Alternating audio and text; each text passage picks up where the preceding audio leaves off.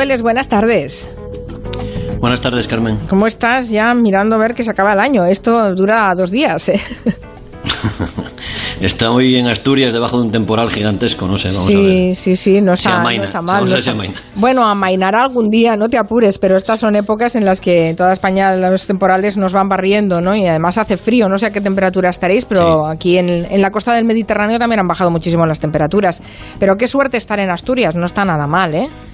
Sí, sí, llevamos tres meses sin poder venir y con pruebas y esas cosas nos han dado permiso y aquí estamos. Muy bien, muy bien. Bueno, hoy nos quieres hablar de estafadores que hicieron historia, está fantástico porque antes comentaba que eh, un poco de, forma casual nos está saliendo un programa ciertamente engañoso. Hemos hablado de una historia de la mentira y un montón de cosas, así que lo de los estafadores nos viene de perlas. Además, ayer fue el Día de los Inocentes, el Día de los Primos en, en, en vuestro lenguaje, en el lenguaje del territorio negro, así que este último territorio este año tan oscuro nos quiere traer historias de los que se aprovechan de los primos, de los incautos, que siguen funcionando, ¿eh? que es que todos nos pueden estafar en cualquier momento y en cualquier rincón.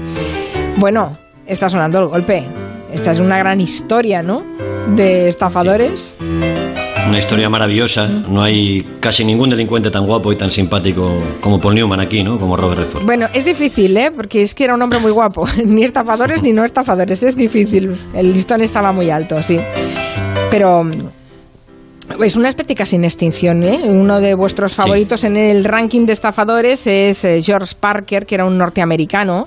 ¿Qué hacía este señor? Que supongo que daba el golpe, pero no como, como Newman y Redford. Parker, Parker fue un personaje real y, y, era capaz de vender hielo a un esquimal. De ahí viene una de esas frases. ¿no? Era un hijo de inmigrantes irlandeses, muy humildes, de clase social muy humilde, y fue capaz de vender varias veces, más de 12 veces que se sepa, el puente de Brooklyn de la ciudad de Nueva York, el mismo puente de Brooklyn, a varias personas distintas, casi siempre turistas que iban a pasar unos días a Nueva York. Bueno, Les capaz. enseñaba títulos capaz de vender un coche títulos... usado a cualquiera. ¡Qué barbaridad, por favor!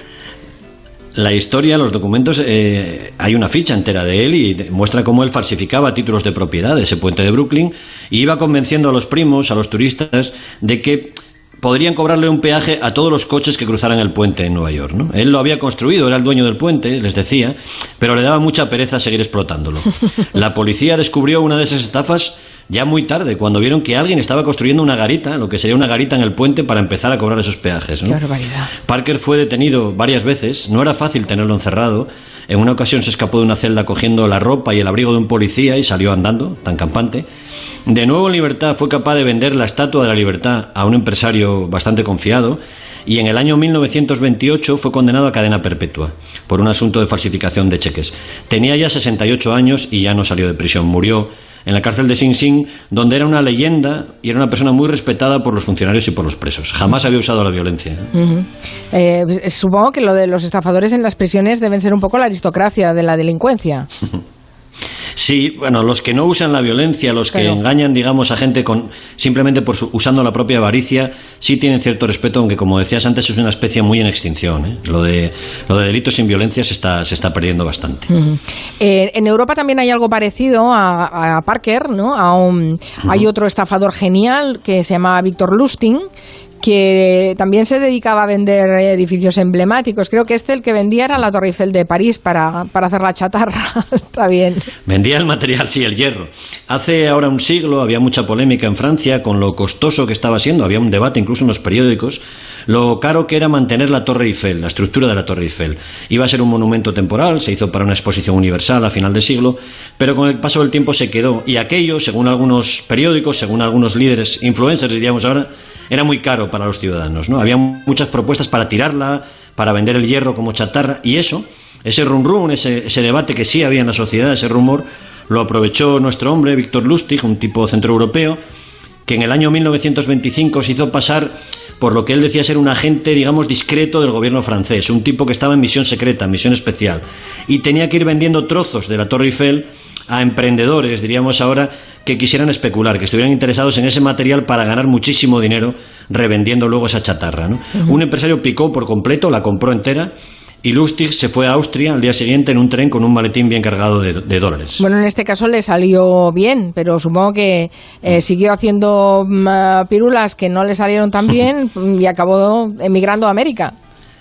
Sí, emigrando de vuelta porque él ya había estado en Estados Unidos a principios de siglo, había salido por piernas de Estados Unidos, de hecho tenía una gran cicatriz en la cara de algún asunto pendiente, pero Lustig no era un tipo que se viniera abajo, más bien al contrario, trabajaba a lo grande, como hablabais antes en la entrevista, y en Estados Unidos se atrevió a estafar Al Capone, que le dio 50.000 dólares para invertirlos con la promesa de que iba a tener ganancias seguras. ¿no? Mm. A pesar de que no ganó nada, acabó convenciendo, fue capaz de convencer Al Capone de que él era un tipo honesto y le perdonó.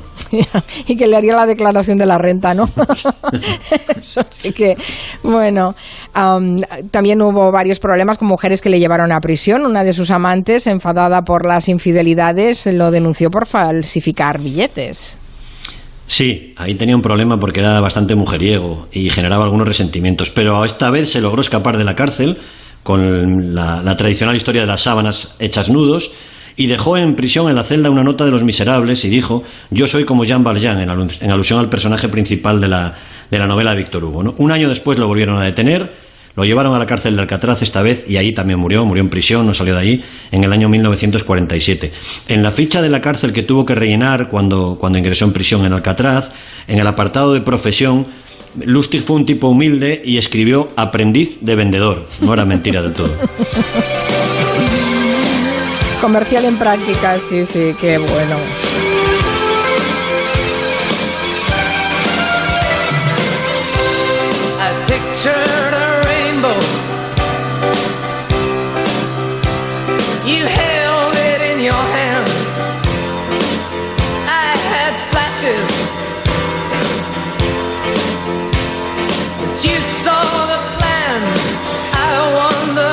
Podemos pensar que estas son historias de hace un siglo, mm, pero no, hace menos, bastante menos. Hubo un tipo, yo recuerdo esta historia, que ganó mucho dinero vendiendo a la gente parcelas en la luna.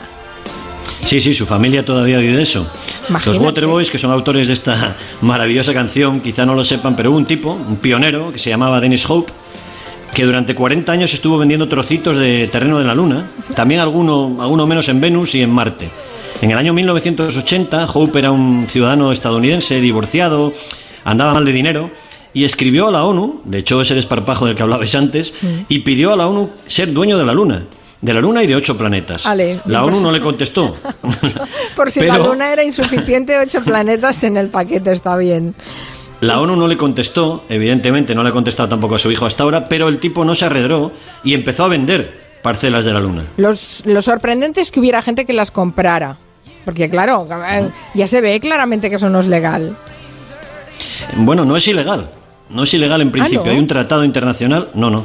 Hay un tratado internacional sobre el espacio en el que se afirma que ningún cuerpo celeste, tampoco la Luna, podrá ser objeto de apropiación por ningún país o ningún Estado. Es decir, no es de nadie. Pero en ese tratado no se dice nada de particulares. Como la ONU no contestó al señor Hope, que fue la primera persona en reclamarse el dueño de la Luna, de momento todo flota en un limbo legal y el negocio ha ido estupendamente bien, tanto que él y su familia se han dedicado en exclusiva a esto desde el año 1995. Su hijo ha heredado la empresa familiar, que se llama Moon States, y han vendido parcelas de luna a gente como Ronald Reagan, a empresas como los hoteles Hilton o Marriott. Su hijo presume de haber vendido acres lunares a 6 millones de personas, entre los que estarían John Travolta y Tom Cruise, por ejemplo. Y los precios, eso sí, van subiendo. Ahora te cuesta unos 25 dólares comprar 4.000 metros cuadrados de luna. Sigue siendo bastante barato. ¿eh? O sea, que se sigue vendiendo ahora mismo trozos de luna. Ahora mismo. Por, por, por, un resquicio legal, por una laguna ah, legal que no, que no especifican que los eh, particulares no pueden ser propietarios de la luna. Pues mira, no sé si ahí hay negocio, vete tú a saber, ¿eh, Luis? bueno, hay, hay otros delincuentes que también inspiran cierto cariño, especialmente a vosotros en territorio negro, que son los impostores, o algunos impostores. A ver, tampoco generalicemos, algunas historias de impostores. Solo algunos. Hay impostores de todo tipo. Hay una estupenda novela de Javier Cerca sobre sí, Marco, aquel tipo que dijo haber pasado por un campo de concentración, Mauthausen creo que era, y dio cientos de charlas y conferencias sobre su experiencia. ¿no? Pero este es un impostor de un tema muy sensible y que ha hecho daño. ¿no? los impostores que nos gustan son más frivolones. Quieren vivir bien y no se hacen pasar por héroes, simplemente por famosos, por hijos de famosos, por hijos de millonarios, aristócratas, y se aprovechan de personas que se acercan a ellos y les tratan bien porque quieren sacarles algo de ellos. ¿no? Y en esta disciplina de estafas aristocráticas, eh, nuestro favorito es un francés que se llama Christopher Rogancourt. Así, ¿qué, qué, hizo? quién, ¿De quién fue impostor? ¿Por quién se hacía pasar este hombre? por casi todos. Rocancourt fue hijo de una prostituta que lo abandonó muy niño, pero cuando llegó a Estados Unidos decía ser miembro francés de la familia de los Rockefeller o, en otras situaciones, decía ser de una familia aristocrática italiana.